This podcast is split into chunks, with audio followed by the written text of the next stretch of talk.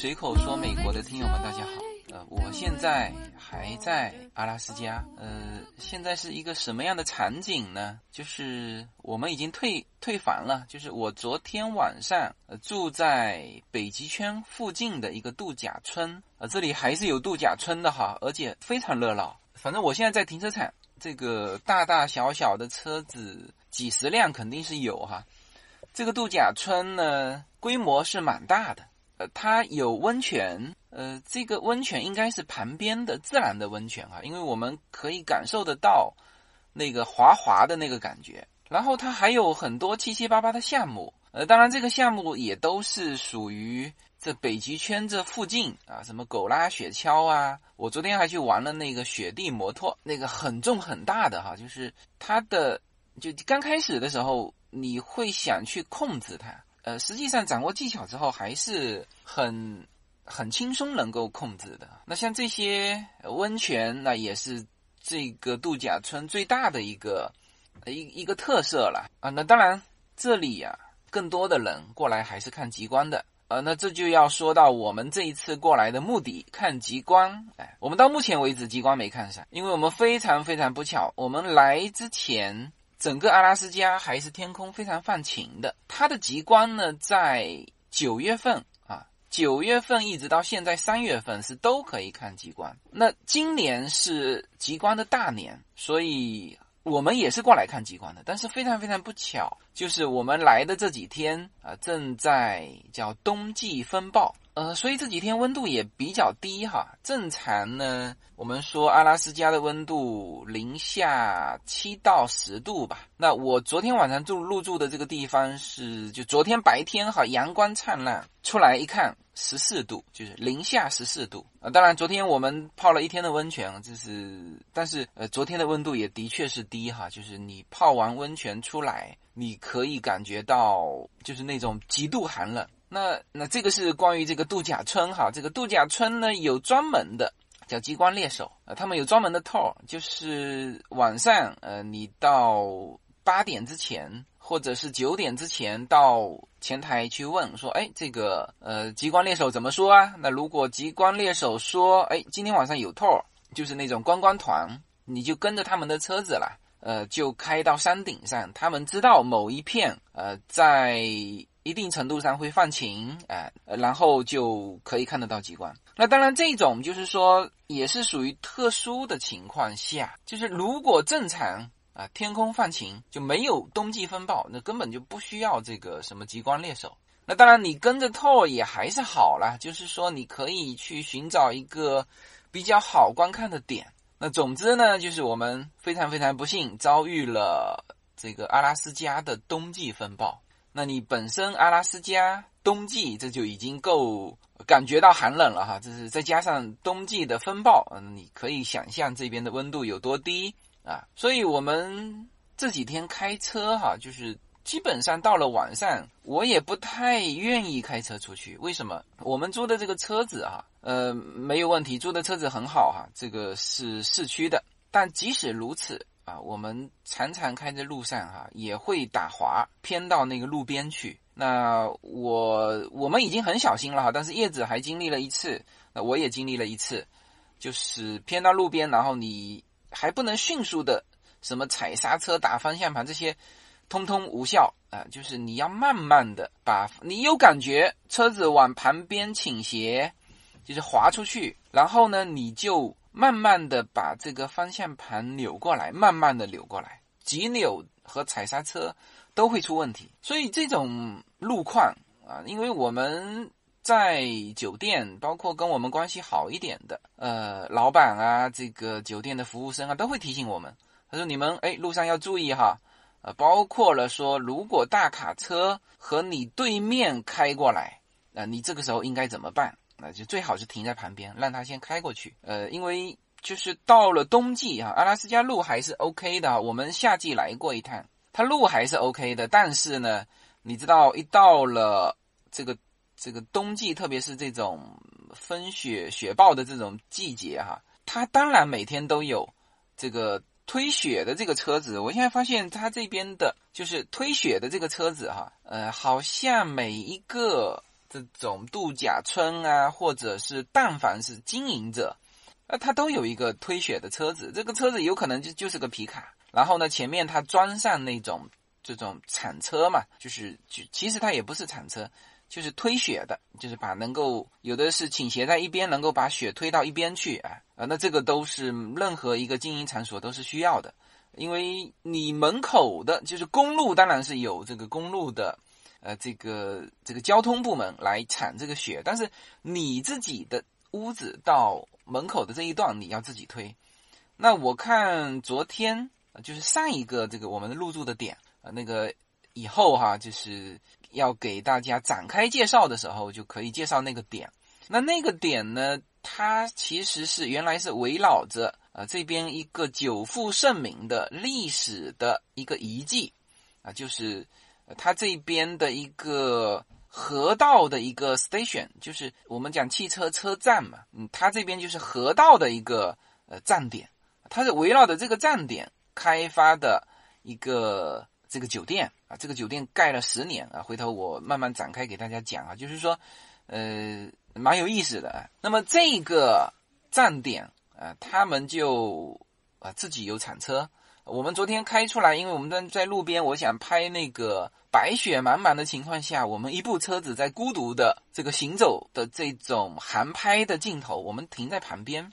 那我在拍这个航拍的镜头的时候，哎，我看见就是那个老板。那女老板开着那个大铲车在推雪，啊，这个蛮有意思的。所以说，呃，阿拉斯加呢是就是现在啊这个场景啊，我这个坐在车里哈，我在停车场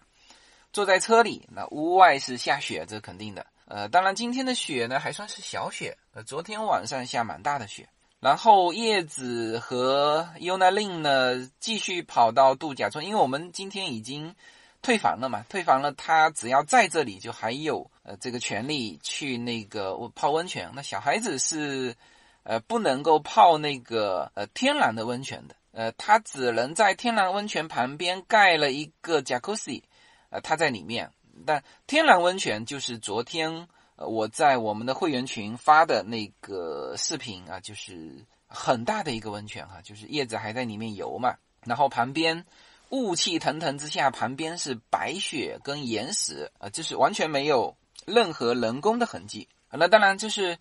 呃，从这个度假村修的这个更衣间啊，走到那个呃天然的温泉，它是有人工修过去的一个就是密封的一个道啊。那这次还修的不错哈，就是说你当然很冷啊，就是。从屋内啊，从更衣室，更衣室里面当然是有暖气的了。但是呢，你一旦推出门，走出那个走道啊，那就非常的寒冷啊。那你要这个一路小跑，因为你这时候全身是光的呀，披了一个浴巾是吧？一路小跑，然后冲进那个呃温泉啊，一一一般都是这个样子啊。那今天他们继续啊泡温泉呢，我因为我就不想泡了嘛，因为泡温泉呢。对于小孩子来说，呃，当然很开心嘛，呃，那对于我来说，其实还好。为什么？因为我们福建福州就是一个温泉的很具盛名的温泉之都嘛，福州是温泉之都嘛。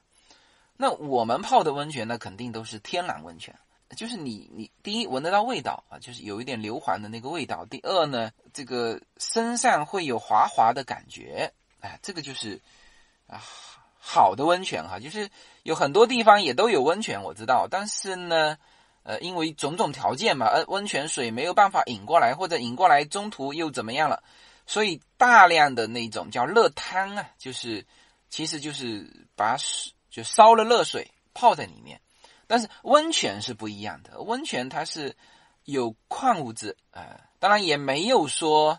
呃怎么具体的研究说啊这个到底这个矿物质对。身体哪一部分会有好处？但是就是血液循环这个是肯定的。那至于说有很多，因为我们是来自温泉之都嘛，就是就会很多商家哈，就是各种的这个丰富这个温泉的内涵啊，这个健身功能啊，这个泉啊是治肾的啊，这个泉是治肝的，那个泉又是治什么心心肺的。哦，这个其实有没有科学依据我不太清楚啊，但是反正我对温泉没有那么那么兴趣。就是说，那当然就是像昨天，那我们是身子泡在里面，然后故意把头发呀沾上水，然后就因为你头是伸在外面的嘛，那这个这个很有意思的就是头发会结冰，啊对，呃这个这个就很有意思了，呃那因为我头发太短嘛。啊，叶子呢，就是两边照顾啊，一会儿跑过来泡一泡，一会儿又要照顾小孩那边，所以他也没去搞那个造型，就是把那个头发竖起来啊，就是一直要维持着，然后过一会儿它就干了，干了就变成冰块竖在头上啊。这个我们是没有去花这个时间去做哈，做这个造型哈，要做这个造型也可以啊，就是你稍微花一点时间。其实我的头发已经结冰了。但是我的头发太短。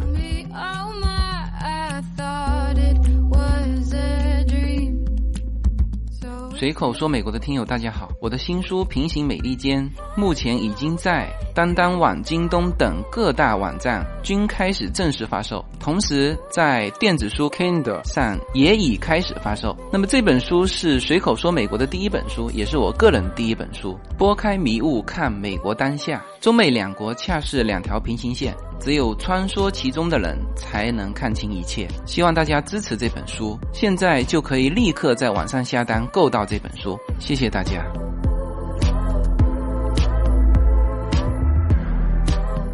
啊，所以现在就是这个场景了，就是车外下着细雪啊，叶子和小孩在泡温泉。那我在车子里啊，给大家聊这么一段。因为我看他们还没出来嘛，所以我觉得有时间就给就给大家聊哈，属于这种天马行空啊，这个想到哪儿说哪啊。呃，关于阿拉斯加，我们是第二次来哈，就是上一次是夏天，呃，我们第一次开房车就是房车阿拉斯加，然后这一次是冬天来。那这一次呢，呃，虽然说可能我不知道今天晚上能不能看得到极光哈。但是呢，因为你正好遭遇了风暴，那这个是没有办法。呃，但是应该说，我们对阿拉斯加更加熟悉之后啊，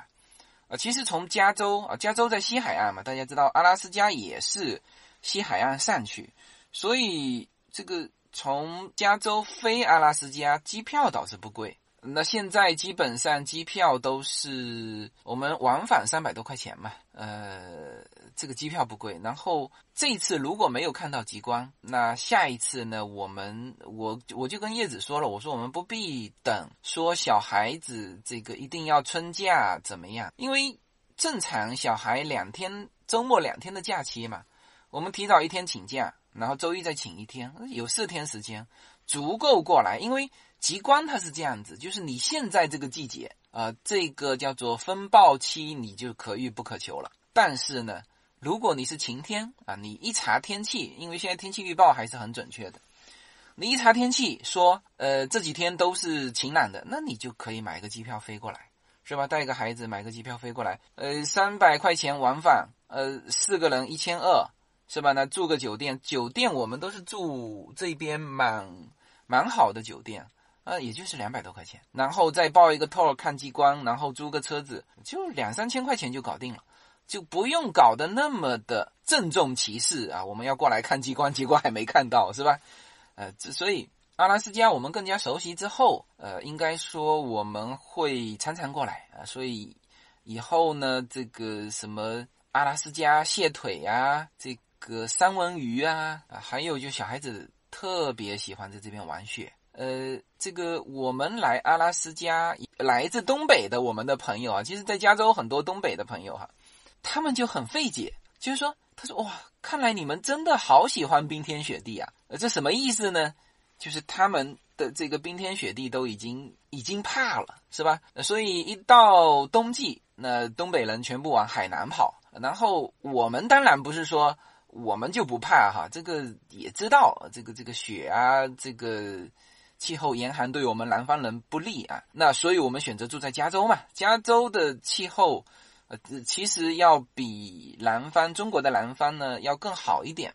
因为它的就是大太阳和就是叫四季如秋的这种季节，呃，相对来说，呃，比南方要更好。那南方到了冬季也是冷的哈，就是我们开玩笑说，南方人因为习惯了嘛，就是南方的空调啊，就这几年我估计有卖冷暖的。啊之前最早南方卖空调就没有卖冷暖的，就直接就是制冷的啊，因为这个几乎很少用暖气，而且在南方屋内用暖气的话，他很多老人家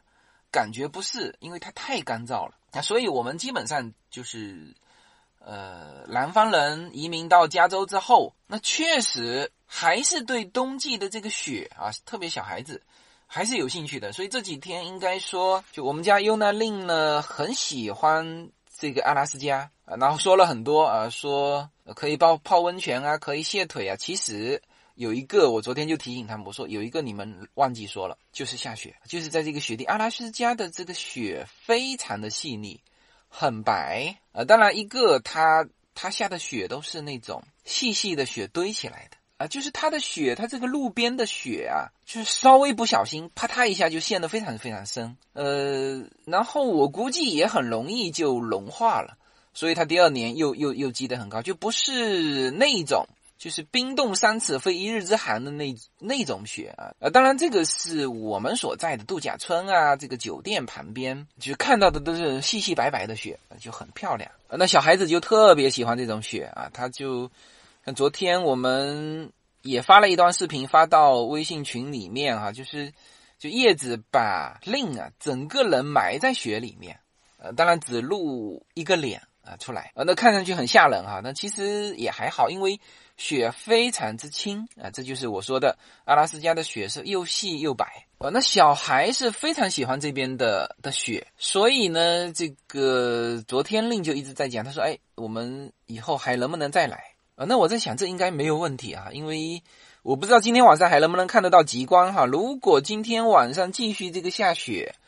看不到极光，呃，那我们肯定还会再来。那再来的季节呢，应该就是九月份了。九月份、十月份啊，其实就开始有极光可以看。呃，这里面要讲一下一些大家对于阿拉斯加的一些误区哈。第一，呃，可能大家会觉得，阿拉斯加这个地方呢，就包括我自己以前都这么觉得哈，就是阿拉斯加这个地方呢，有可能就是，呃，它，呃呃，就只有半年的时间是旅游的季节。比如说我们以前以为的，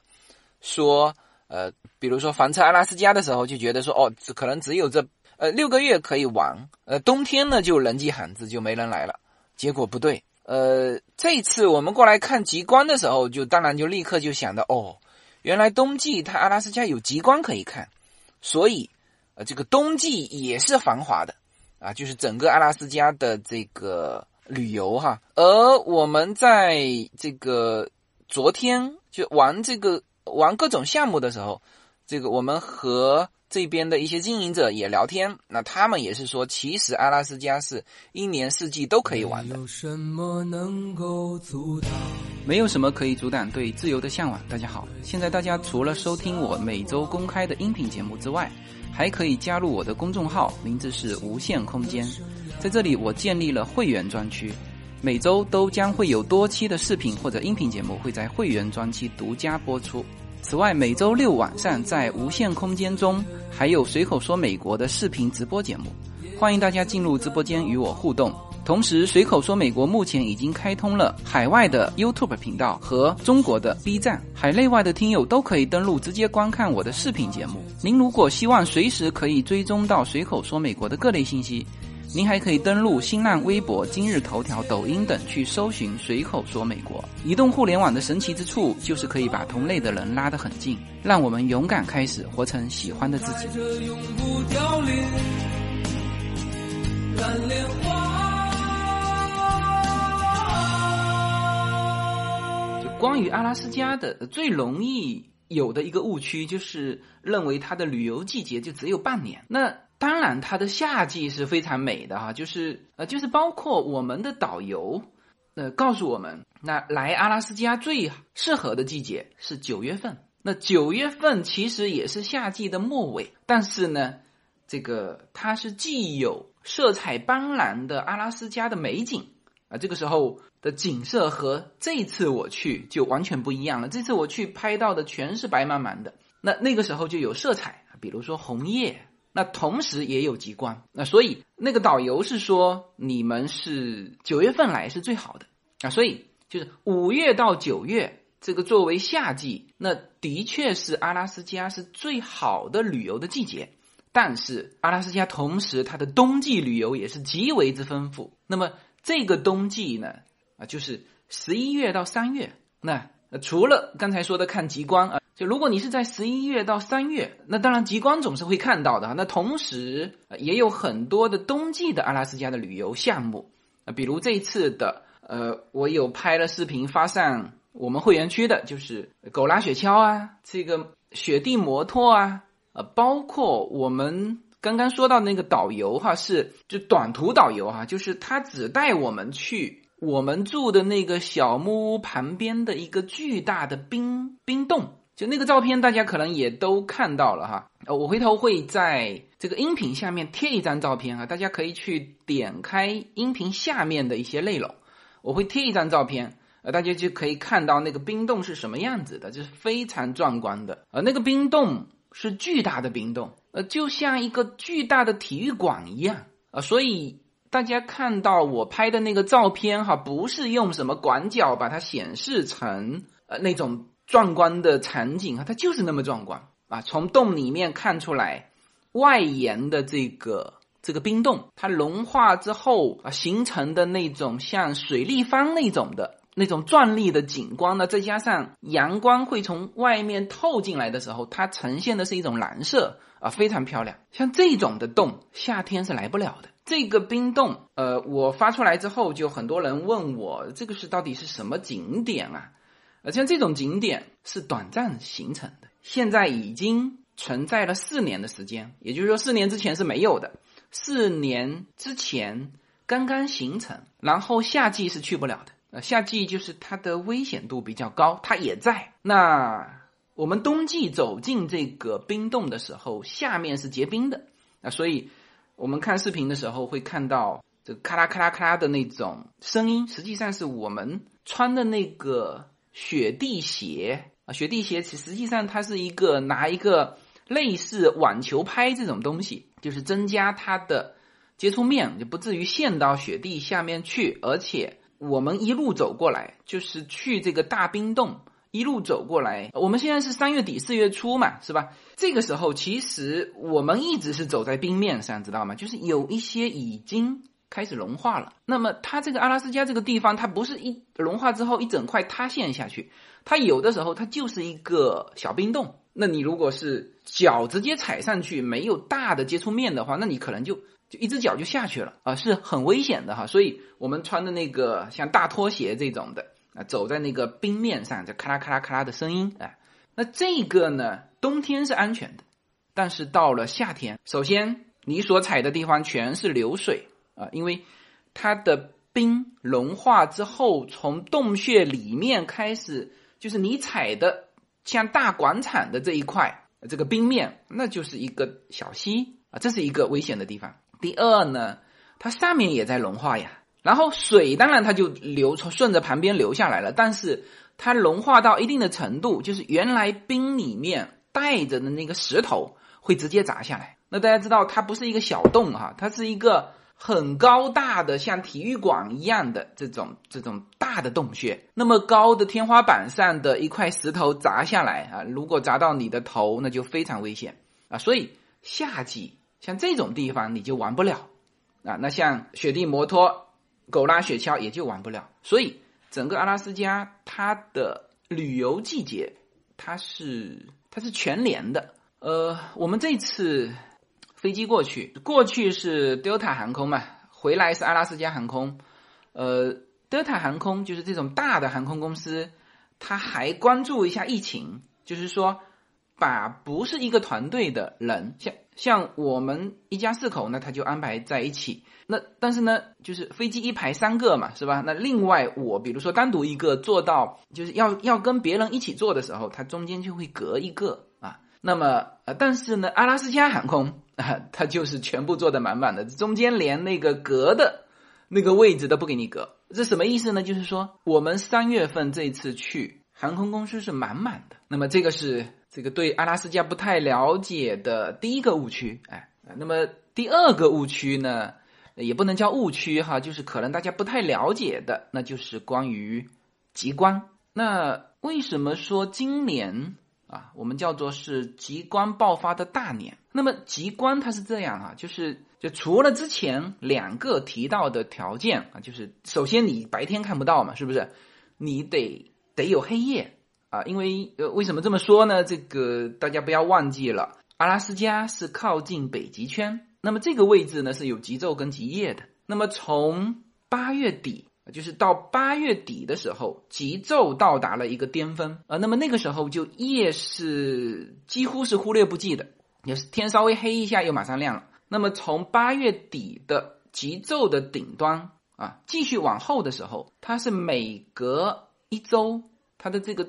白天啊就缩短一个小时，就开始出现夜了。所以。啊，说九月份来的时候，啊，他就可以看到完全夜幕降临啊。那你也不用说待三四个小时那么那么久嘛，是不是？那你只要有黑夜降临，不是那种黑夜还没到来，这个黎明又开始的那种啊。你只要夜色降临，那么这个是看到极光的一个一个基础条件，这是一啊。第二，当然就是说到晴朗的天气，你像我们。本来踩点是踩的没有问题的哈，就是这一阵子是极光爆发的等级都是三到五级。我们在阿拉斯加住了六个晚上，其实有三个晚上都是五级爆发，那么另外三个晚上是二级到三级。但是非常可惜，就是你天空不够晴朗的话，你云就把极光遮住了。你在下雪，你不可能看到极光啊，所以这个是第二个必备条件，就是你必须天空晴朗。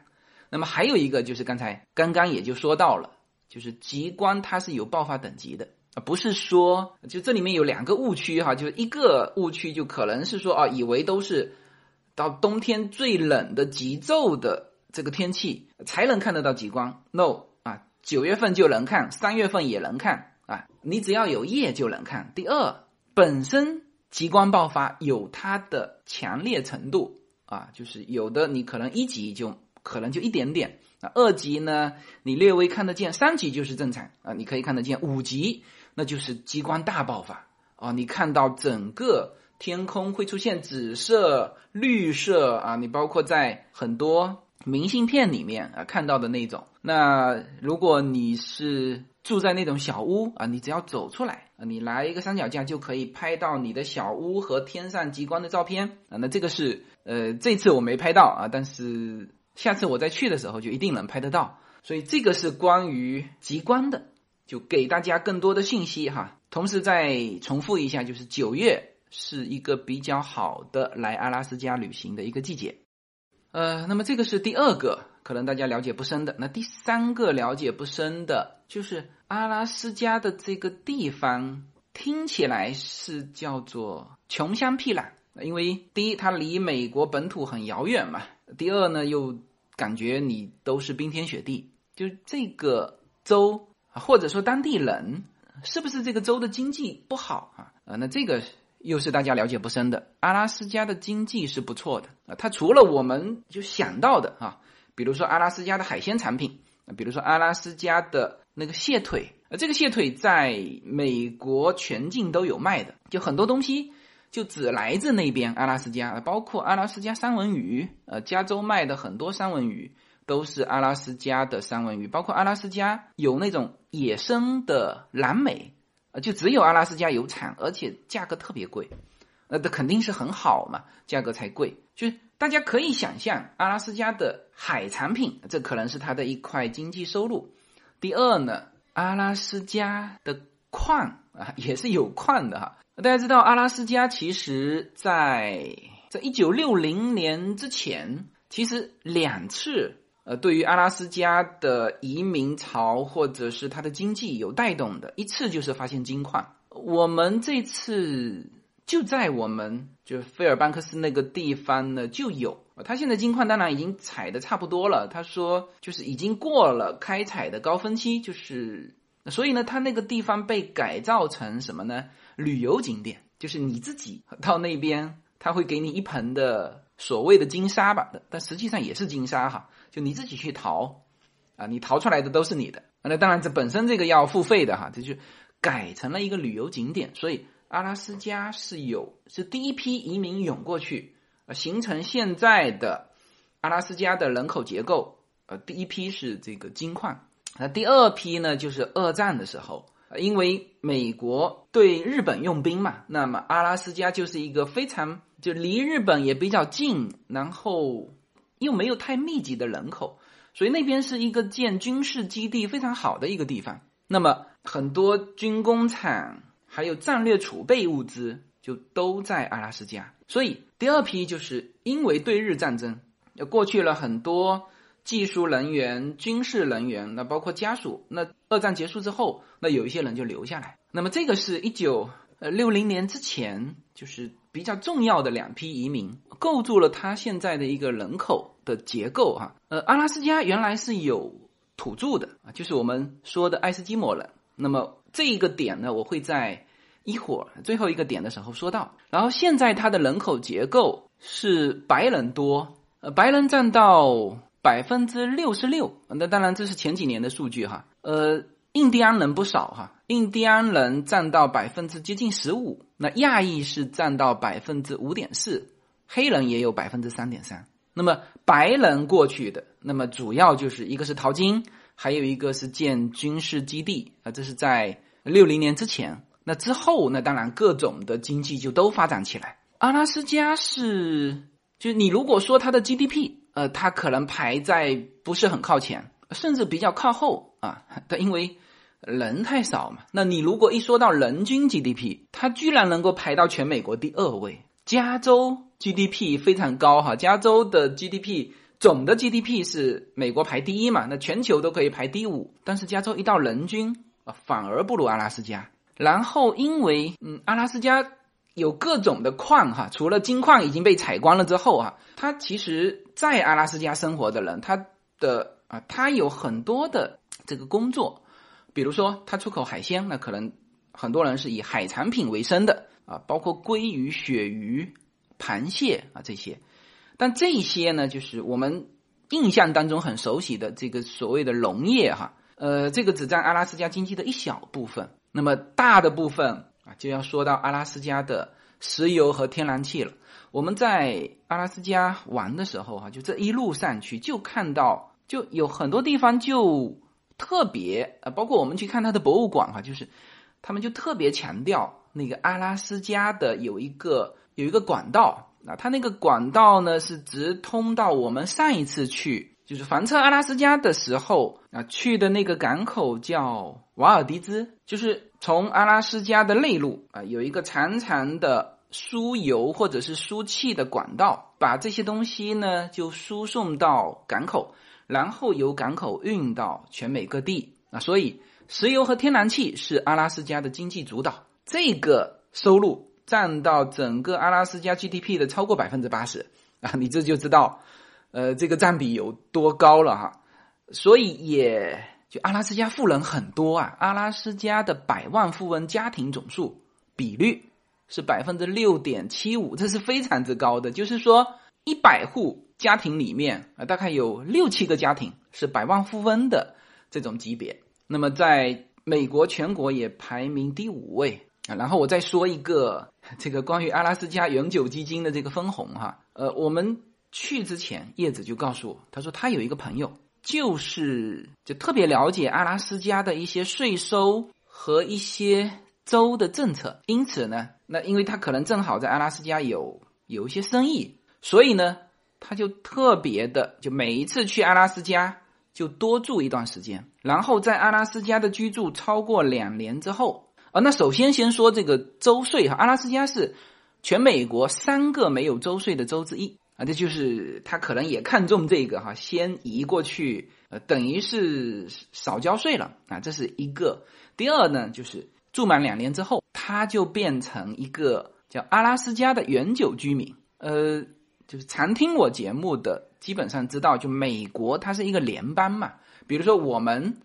我们当然可以说是叫美国居民，但是呢，应该准确的说，我们是叫加州居民啊。比如说我们那个前几期刚刚放的这个。伯克利爸爸他为什么说就再好就就其他的更好的学校如果录取他女儿，那他可能也不会去了。就是伯克利是他的首选，为什么？伯克利是公立学校，就加州公立学校。那么加州的居民读这个学校学费就很低。那么外州和外国啊都是高的学费，因为伯克利属于呃全美应该公立学校里面排名有的时候是第一位，有的时候反正都是前三。哎，所以这个是属于我们叫加州永久居民的一个福利啊。那阿拉斯加永久居民什么福利呢？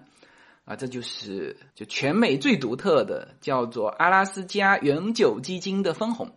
这个基金啊，是阿拉斯加全体公民啊，或者说全体永久居民的资产。你只要是变成阿拉斯加的永久居民，那么你实际上拥有，就当然你呃，你拥有它的分红权。现在这一笔基金呢，经过反复的投资。这个利滚利之后已经达到非常高了哈，然后每年分它收益的一小部分，但是也就是这一小部分，每年每个人可以分到两千美元，就是你只要是居民就能分到两千美元，所以这个哎也也给大家加深一下了解哈，阿拉斯加不是我们想象的那个穷乡僻壤，这个人迹罕至。这个这个可能只有美景，但是呢经济不好啊，不是这个样子的哈。就是刚才说的这个，如果提它的关键点，大家记住，它是美国人均 GDP 排第二的，然后再记住，如果你变成它的永久居民的话，你可以每年领两千块钱一个人哈，你一家四口你自己可以算哈。所以阿拉斯加是一个啊很不错的地方啊，你甚至可以动动脑筋。是不是可以在阿拉斯加做一个公司啊？所以我们今后还一定是会多去阿拉斯加的哈，哎，就看看那边有什么产品能够加入 UNALIN 的系列。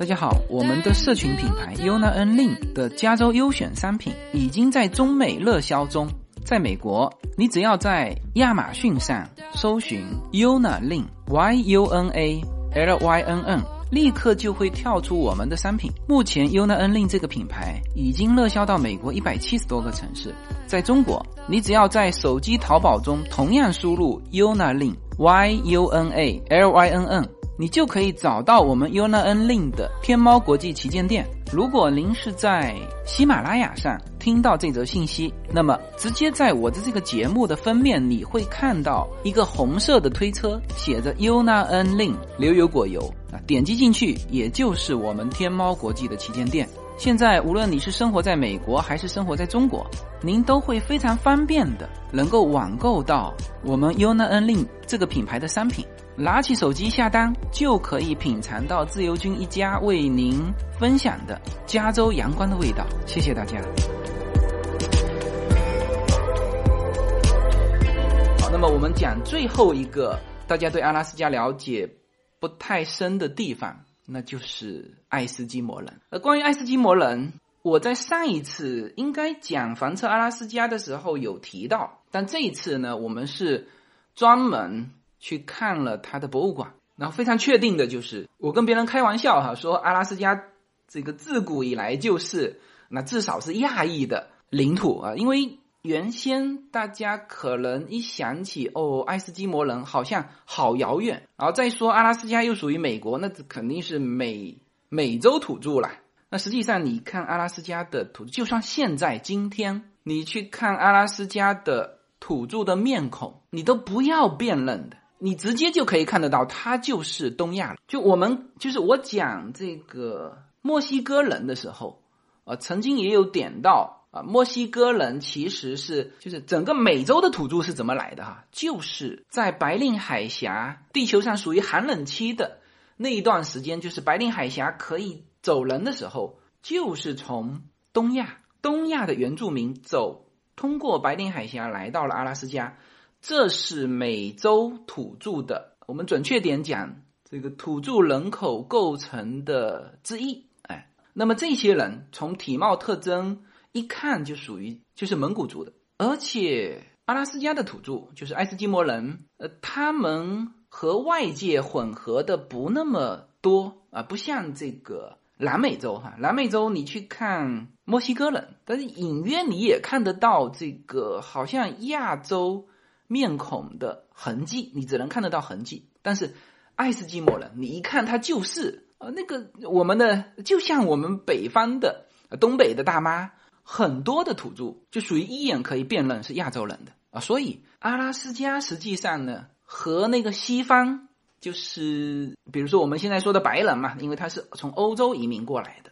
其实跟他们的关系更遥远，和亚洲的关系更亲密。那而且呢，刚才说了啊，有接近百分之十五的人口比例是阿拉斯加原住民。那么美国是怎么得到这个阿拉斯加的呢？大家都知道啊，美国是花了一点钱，呃，从俄罗斯手上买的。那么你就更加。啊，知道就是这块地本来就是因为俄罗斯，呃，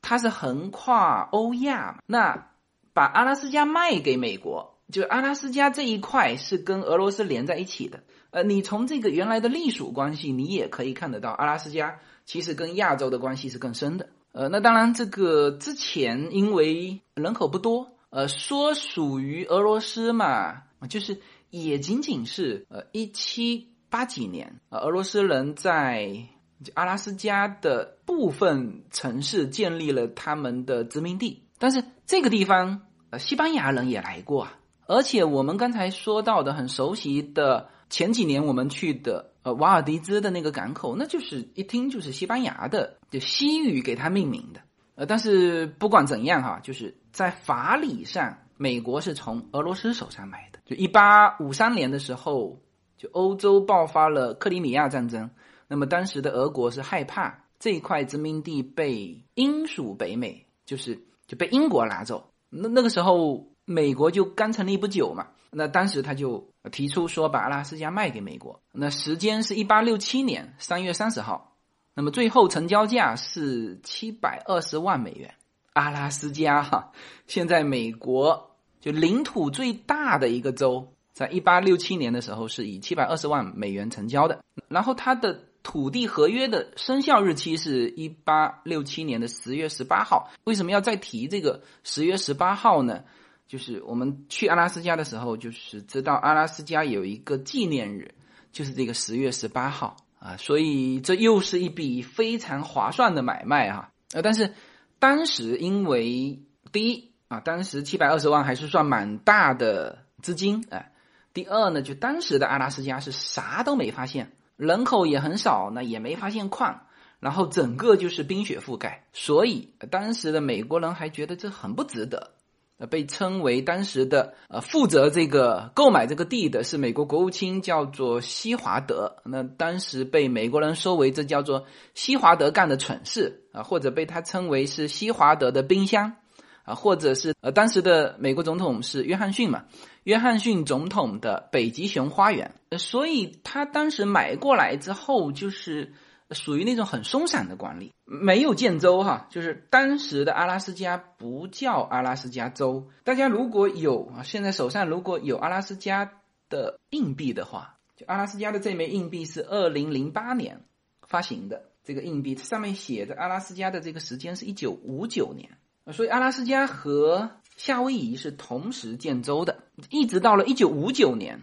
它才正式变成一个州，而之前全是这种很松散的管理。好，那关于阿拉斯加，我还会再做几期节目。呃，一个呢，我会做，就这次我拍的很多的视频，我会把它做成一期视频的节目。还有就是，我回头会拉叶子，因为他做攻略做的更多嘛，我会拉他。啊，给大家再聊一一期或者是两期的阿拉斯加。好，那这一期的这个天马行空聊阿拉斯加，